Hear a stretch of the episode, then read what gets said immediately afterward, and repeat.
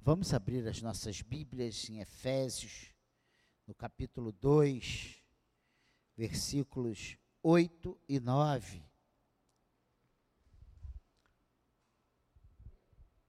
Efésios, capítulo 2, versículos 8 e 9. Nós estamos vendo nesse mês de outubro, falando sobre a reforma protestante. Esse mês completa-se 505 anos. E eu tenho falado sobre os cinco solas da reforma. E hoje pela manhã eu falei sobre sola escritura e hoje à noite sola gratia ou só a graça. E nós vamos meditar nesses alicerces da nossa vida com Deus. Efésios capítulo 2, versículo 8 diz o seguinte: Porque pela graça vocês são salvos mediante a fé, e isso não vem de vocês, é dom de Deus, não de obras, para que ninguém se glorie. Amém? Preste atenção que o Espírito Santo de Deus fale aos nossos corações nessa noite. Não é uma longa palavra, é uma breve palavra, mas que o Espírito Santo encontre em nós, nos nossos corações, o espaço, corações quebrantados, sedentos, para ouvir a Sua palavra. A reforma protestante, lá do século XVI, voltou à doutrina apostólica da salvação pela graça, independente dos méritos humanos. E é isso, quando nós compreendemos, quando nós entendemos o que a palavra de Deus nos diz, isso traz uma paz tremenda para o nosso coração. Nós estamos aqui nessa noite porque o Senhor nos pinçou, o Senhor nos pegou e com mão forte nos tirou do tremendal de lamas e firmou os nossos pés sobre a rocha. Ele nos escolheu. Não fomos nós que escolhemos o Senhor. Nós estávamos mortos. A Bíblia diz que estávamos mortos, nosso pecado e delito. Agostinho de Hipona, no século V, já havia condenado o, pe o pelagianismo, né? o qual ensinava que o homem não está em estado de depravação total, o que é, é, contrário à Bíblia. A Bíblia diz que estávamos mortos nos pecados e delitos. A Bíblia mostra que nós nos afastamos de Deus, que o pecado criou uma, uma barreira, uma separação entre nós e Deus. Mas essa doutrina, esse, esse movimento, esse pelagia, pelagianismo, ele ensinava que o homem não estava assim, que ele é tão livre quanto Adão antes da queda, para escolher o bem e o mal, e que tem poder em si mesmo para escolher e fazer o bem. Olha só, a Bíblia, o que, é que nós lemos aqui? Porque pela graça vocês são salvos mediante a fé, e isso não vem de vocês, é dom de Deus, não de obras, para que ninguém se glorie. Senão nós estaríamos aqui hoje eu estou aqui porque eu sou muito inteligente. Eu estou aqui porque eu percebi e eu vi que era o melhor negócio para a minha vida.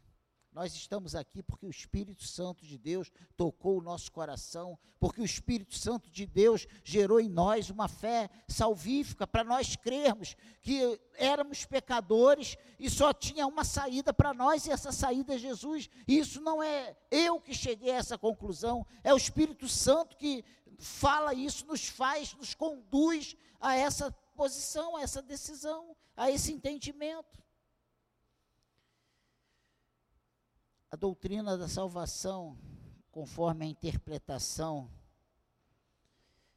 romana, desviou-se da verdade bíblica, pregando já agora o sinergismo, né? Ou seja, a salvação como resultado da cooperação divina com a humana, ou seja, Que Deus fez uma parte, mas eu fiz outra. E nós vemos na Bíblia que isso vem de Deus, que isso é dom de Deus. E essa obra é de Deus, não de homens, para que ninguém se glorie. Olha que coisa tremenda. Essa ideia popularizou-se até mesmo entre os, evang entre o, o, os evangélicos, né, o evangelicalismo brasileiro, quando muitos creem que Deus não negará sua graça àqueles que fazem o que lhes é possível fazer. Ou seja, Deus ajuda quem cedo madruga, Deus ajuda quem trabalha. Não, eu fiz a minha parte, eu só consigo ir até aqui. E nós sabemos que se fosse desse jeito, estaríamos todos nós perdidos. A doutrina bíblica de sola gratia precisa ser resgatada novamente. E quando eu falo isso, é com muita clareza, com muita certeza, porque nós temos vivido dias difíceis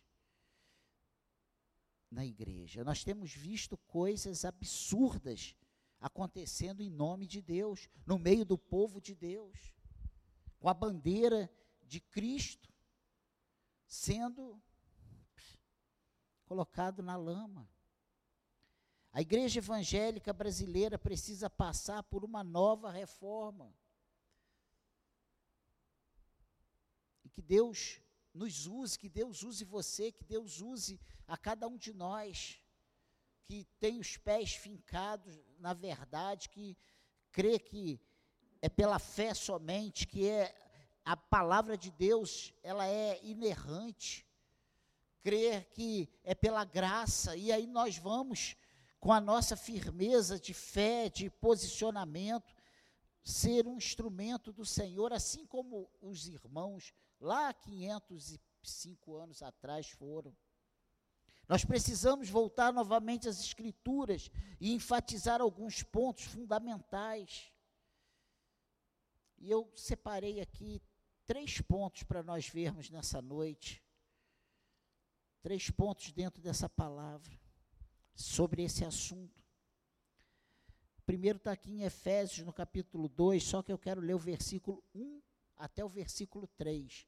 Diz assim: Ele lhes deu vida quando vocês estavam mortos em suas transgressões e pecados, nos quais vocês andaram noutro tempo segundo o curso deste mundo, segundo o príncipe da potestade do ar, do espírito que agora atua nos filhos da desobediência.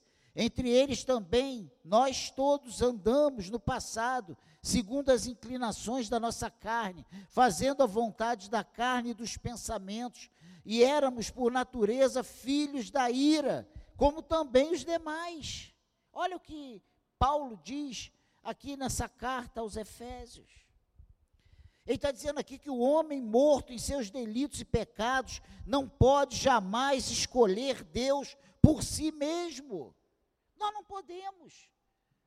Você já chegou num, num velório lá e perguntou: você quer essa cor de caixão tá boa? Está confortável aí? Está muita luz aí em cima de você? Essa flor, esse perfume aí da flor está te incomodando? Essas pessoas chorando aqui no teu ouvido está te fazendo mal. Você já viu um morto responder a qualquer uma das questões, a definir qualquer coisa? Você está satisfeito com essa roupa que colocaram aqui para te enterrar? Pense nisso. Efésios 2, de 1 a 3, ele vem falando sobre isso, que nós que o Senhor nos deu vida quando estávamos mortos em nossas transgressões e pecados, nas quais todos nós andamos um dia. Porque a Bíblia diz que nós já nascemos em pecado, nós já nascemos afastados de Deus. A salvação do homem é uma iniciativa divina, tudo provém de Deus, e isso nos dá muita paz para glorificarmos o nome do Senhor, porque foi Deus quem fez tudo em nós. A obra de Cristo é completa. Ele vai ali na cruz e ele cumpre todas as exigências em relação a nós. Ele toma o nosso lugar, ele leva o nosso pecado, ele paga o preço, ele apazigua a ira de Deus contra o pecado que habitava em nós. Ele faz uma ponte e nós vemos que quando Jesus morre, o véu é rasgado de alto a baixo, as barreiras são quebradas, o acesso é restaurado, e hoje nós podemos, em nome de Jesus, falar: Abba, Pai. Em nome de Jesus, nós podemos chegar diante do trono da glória de Deus e falar: Senhor, eis-me aqui, e não sermos fulminados. Olha que coisa tremenda. Olha que, que privilégio que nós temos.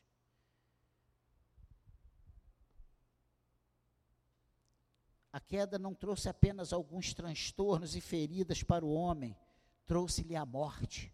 Jesus, quando disse lá para Adão: Olha, não coma dessa, dessa árvore aqui não, porque se tu comer, tu vai morrer.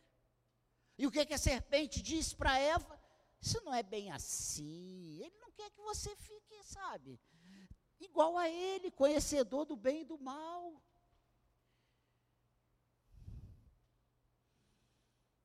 O homem não está apenas ferido, mas morto em seus delitos e pecados.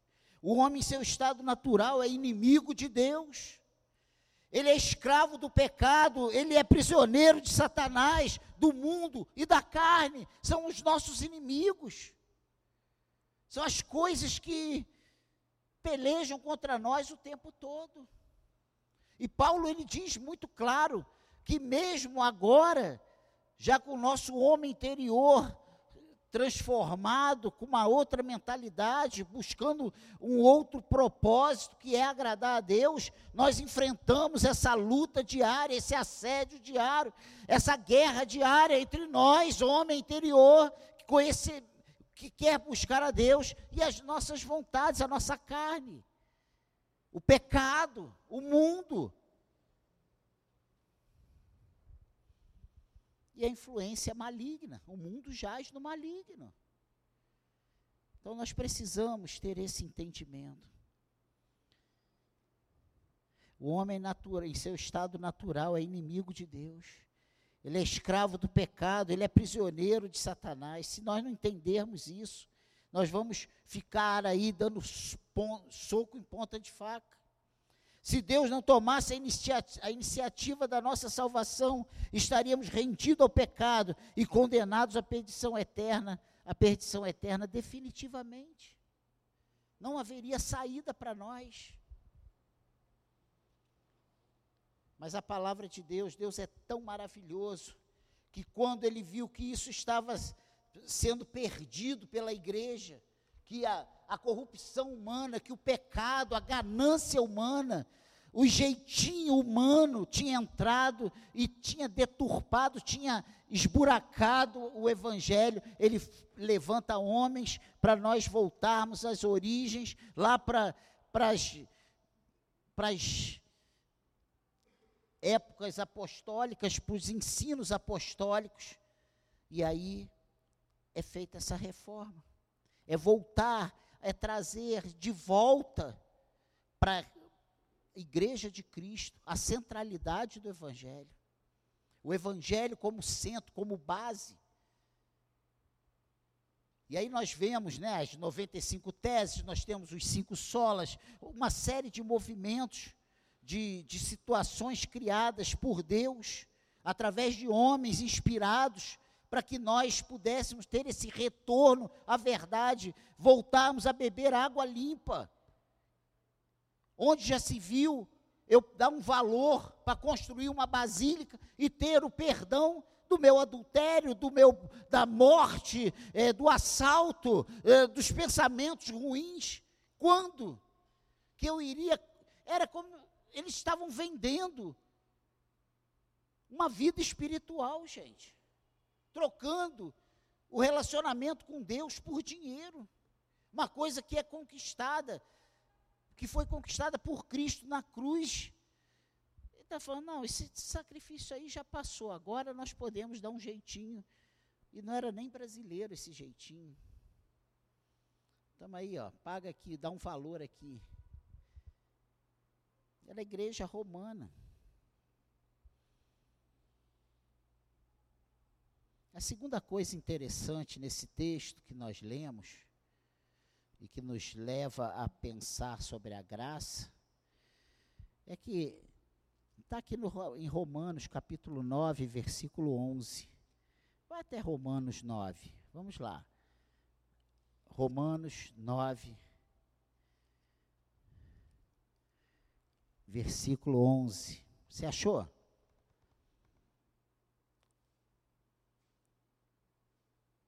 E os gêmeos ainda não eram nascidos, nem tinham feito o bem ou o mal, para que o propósito de Deus quanto à eleição prevalecesse, não por obras, mas por aquele que chama. Meu Deus, aqui está fazendo referência a quem? Isaac? Não. Esaú e Jacó.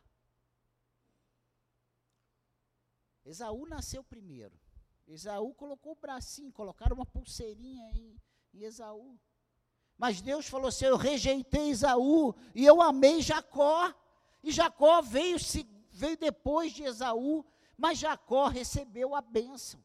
Ah, pastor, mas aí. Gente, foi tudo dentro da vontade de Deus. Deus escolheu Jacó antes de, dele nascer. Não tinha ele praticado o bem nem o mal, por isso a base da sua escolha não foi o mérito pessoal. Mais uma vez nós vemos isso. Foi Deus quem nos escolheu e não nós a Ele. E isso, às vezes, dá uma, um nó na nossa cabeça, porque pessoas que nós amamos, pessoas que nós queremos tanto bem, que nós investimos tanto tempo falando do amor de Cristo, falamos de Jesus, nós vemos eles trilhando a vida deles todinha, e em momento nenhum eles se rendem ao senhorio de Jesus. E para quem tem um entendimento, para quem conhece Jesus, para quem conhece segundo a palavra de Deus, qual vai ser o nosso final, a gente fica muito em crise com isso. Mas nós não temos o que fazer, o que nós temos que fazer é pregar a palavra, o que nós temos que fazer é dar um bom testemunho, o que nós temos que fazer é orar por essas pessoas, mas quem vai fazer a obra salvífica na vida dessa pessoa não é o Daniel e não é você, é o Espírito Santo de Deus. E é isso que nós precisamos entender. É o Espírito Santo de Deus que vai operar essa obra no coração dessa pessoa, se essa for a vontade dele.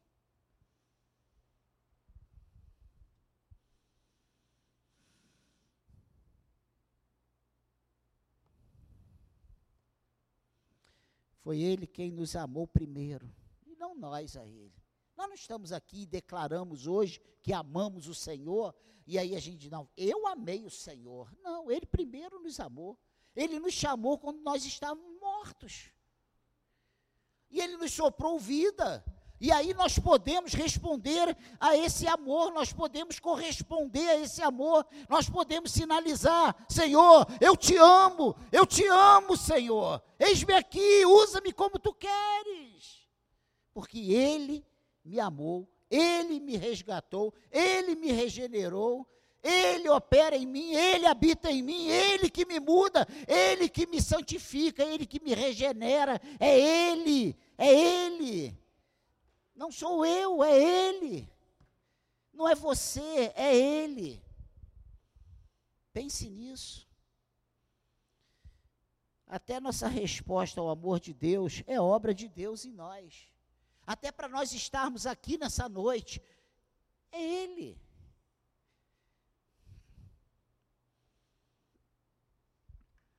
É Ele quem opera em nós, tanto querer quanto realizar. Filipenses 2,13 fala sobre isso. A nossa salvação foi planejada e determinada por Deus na eternidade. A Bíblia diz que lá nos tempos eternos, nós já tínhamos sido escolhidos, ele já sabia, sabe, já tinha determinado. Ele já sabia que nós estaríamos hoje aqui ouvindo essa palavra. Meu Deus. Ela foi determinada, consumada por Cristo na cruz e aplicada pelo Espírito Santo em nós, sem qualquer mérito nosso. Eu não estou aqui porque eu sou o bonzinho. Não. O apóstolo Paulo diz em Romanos 9,16: Assim, pois, não depende de quem quer ou de quem corre, mas de usar Deus a sua misericórdia. Você pode dizer glória a Deus por isso? A reforma insistia nesse conceito teocêntrico, exaltando a eleição divina contra o livre-arbítrio e o descer divino contra o ascender humano em todas as suas formas. Não somos nós que nos chegamos ao Senhor, foi o Senhor que chegou a nós. Isso precisa dar um eco no nosso coração, isso precisa gerar uma alegria, uma gratidão, sabe? Isso não é para nós sairmos daqui e falar assim, ah, se o Senhor me escolheu, eu estou na boa. E viver dissolutamente. Não. Isso é para nós chorarmos, gratos ao Senhor, quebrantar o nosso coração e, meu Deus, eu estava condenado, mas Ele me amou. Se você, você já você pode parar aí 10, 15 segundos e lembrar como você era, quem você era, como você andava, o que estava preparado para você. Eu já falei aqui a exaustão. O meu pai disse que não via futuro para mim. Mas o Senhor já tinha escrito o meu futuro. Talvez para você não tivesse futuro lá com seus olhos, quando você olhava para você mesmo. Nas drogas, na prostituição, na bebida, seja lá onde for. Nas amizades, nas práticas erradas.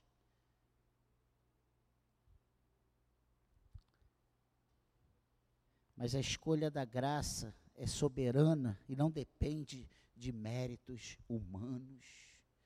Gente, isso é para a gente sair daqui flutuando e glorificando a Deus. É tremendo demais.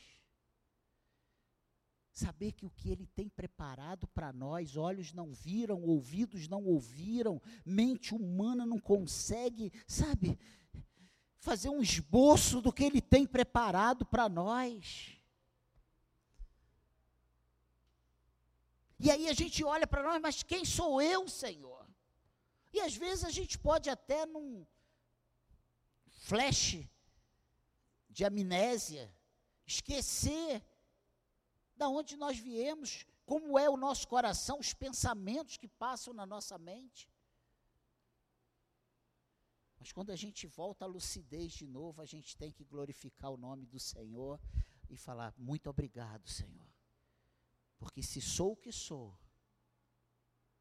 você tem valorizado o fato de você fazer parte desse exército de Deus, desse povo de Deus, esse povo que está caminhando para uma nova Jerusalém? Esse povo que está atravessando um deserto para chegar a uma terra prometida, você, você já parou para pensar que privilégio é esse? Às vezes nós reclamamos, nós murmuramos, nós não nos conformamos, porque nós queremos aquele padrão que o mundo diz que é o aprovado, que é o certo, que é o maravilhoso. Mas você já se colocou no padrão de Deus e se viu caminhando junto com um povo, uma, uma nação santa e eleita que está a caminho, sendo preparado dia após dia para esse encontro com o Senhor? Meu Deus. Quando a gente para, a gente vê que Deus é tremendo, que Ele é maravilhoso. E para nós irmos para casa, nesse domingo chuvoso,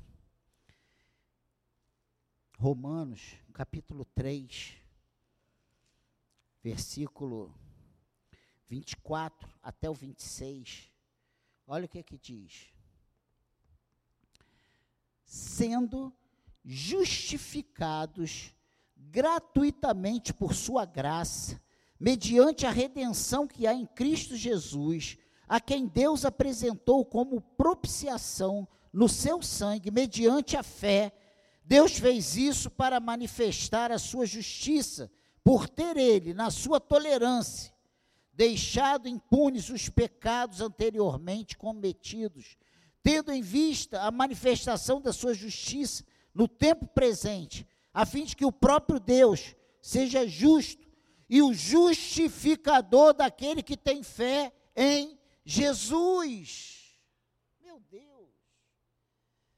Esse terceiro ponto é o seguinte: a graça de Deus é suficiente para a nossa salvação. A obra é completa. O Senhor não precisa da nossa ajudinha. Somos justificados gratuitamente pela graça mediante a redenção que há em Cristo Jesus. Não há necessidade de acrescentar mais nada. A obra perfeita, completa e cabal de Cristo, ela foi consumada na cruz. Meu Deus.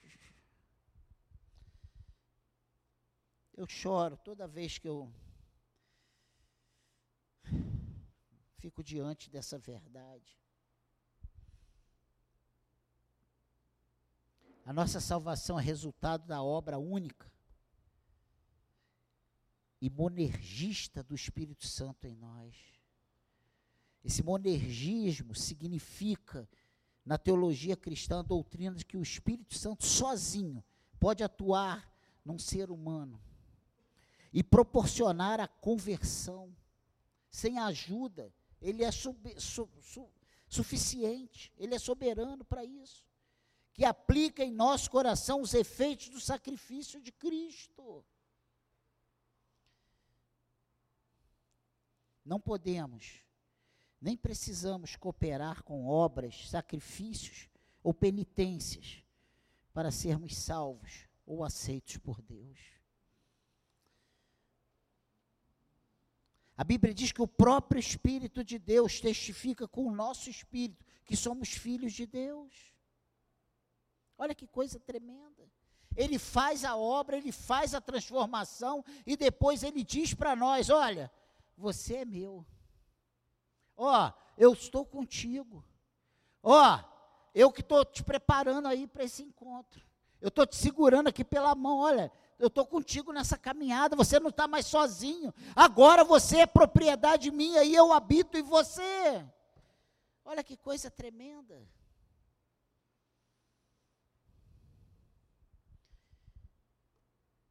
Não podemos nem precisamos cooperar com obras, sacrifícios ou penitência. Meu Deus, isso é demais, isso é demais.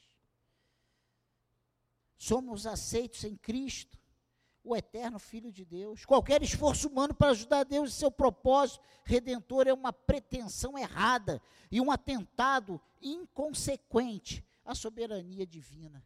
Nós servimos ao Senhor Todo-Poderoso. E ali na cruz, quando, na cruz não, lá no Éden, quando o inimigo pensou que ele tinha alcançado a vitória, o Senhor já tinha preparado um plano de salvação para a raça humana. Meu Deus. Muitas vezes eu conversando com pessoas que não conhecem a Deus, por que, que Deus não matou Adão ali e fez tudo novo de novo? Ele avisou, ele, ele deu oportunidade. Adão teve a oportunidade de escolha. Nós já nascemos mortos. Adão era vivo. Adão tinha comunhão com Deus, Adão falava com Deus, Deus vinha todas as tardes conversar com Adão. Adão poderia ter dito: não, Deus falou que eu não posso comer e eu não vou comer. Nós, quando nascemos, não podemos dizer não para o pecado, porque nós já nascemos em pecado. A Bíblia diz que em pecado concebeu a nossa mãe. Nós já fomos concebidos em pecado, já havia essa, esse, eu chamo de vírus, né, que é mais fácil para a gente entender, esse vírus do pecado implantado em nós. Eu queria saber quais os pais que passaram anos educando os filhos para fazer malcriação, desobediência, pirraça. Isso já vem embutido no sistema. Adão teve chance. Nós não tínhamos.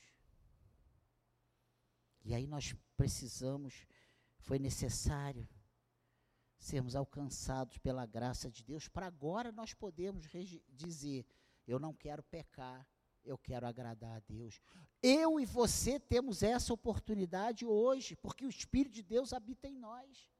Nós podemos dizer: eu não quero mais viver na prática do pecado, Senhor, me ajuda, porque hoje nós temos o Espírito Santo de Deus em nós, ele habita em nós, ele é o nosso ajudador, nós, ele nos ajuda clamando, orando, quando nós não sabemos o que pedir, Ele intercede por nós, Ele está ali com gemidos inexprimíveis, clamando em nosso favor. Quando nós achamos que estamos sozinhos na luta, isso é uma mentira de Satanás. O Espírito de Deus habita em nós. Nós não estamos sozinhos nas nossas lutas, nós não estamos sozinhos nas nossas nas tribulações que temos que passar e não fomos chamados por Deus para viver um evangelho, pare de sofrer. Nós fomos chamados por Deus para perseverarmos até o fim, para saber que estamos com o vencedor. Ele diz: ó, no mundo tereis aflições, mas tenham bom ânimo. Eu venci o mundo. O que, que ele está dizendo para nós? Fique tranquilo, fica frio, porque vocês estão comigo. E se eu venci o mundo, vocês vão vencer também.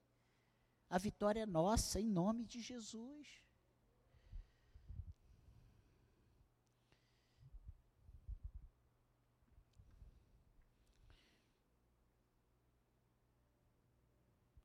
Não podemos, nem precisamos cooperar com obras, sacrifícios ou penitências para sermos salvos ou aceitos por Deus somos aceitos em Cristo, o eterno Filho de Deus. E qualquer esforço humano para ajudar Deus em seu propósito redentor é uma pretensão errada, meu Deus. E às vezes a gente cai nessas armadilhas que nós mesmos criamos. Não, eu vou dar uma ajudinha aqui. Não tem o que fazer. Ele já fez tudo que precisava. A salvação é pela graça, mediante a fé. Isso não vem de nós, é dom de Deus, não de obras, para que ninguém se glorie, diz o apóstolo Paulo. Nós lemos isso em Efésios 2, 8 e 9. Então, irmãos, não não se desespere. Não fique nervoso, não fique desorientado. É pela graça, somente pela graça. E o Senhor já te alcançou, Ele já tocou em você. A salvação é de Deus, é realizada por Deus, é aplicada por Deus, é garantida por Deus, para que a glória seja só de Deus. Acredite, se você entrar naquele dia, e se você ouvir, entre bendito de meu Pai, entre para o gozo do seu Senhor, a glória é toda do Senhor, o mérito é todo do Senhor porque foi Ele que te chamou, foi Ele que te assistiu, foi Ele que te levantou quando você resvalou os pés, quando você teve vontade de desistir, chutar o balde, sentar na beira do caminho e chorar. Deus estava contigo, o Espírito Santo te ajudava. E se você chegou lá no final da tua caminhada, é porque Deus foi glorificado na tua vida. Amém? Que o Espírito Santo nos ajude a entender esses cinco solas que estamos vendo nesse mês, porque são doutrinas centrais para a fé cristã. Um cristão verdadeiro, ele precisa ter isso bem definido em seu coração e em sua mente. Amém, igreja? Essa é a palavra de Deus para nós nesse domingo à noite.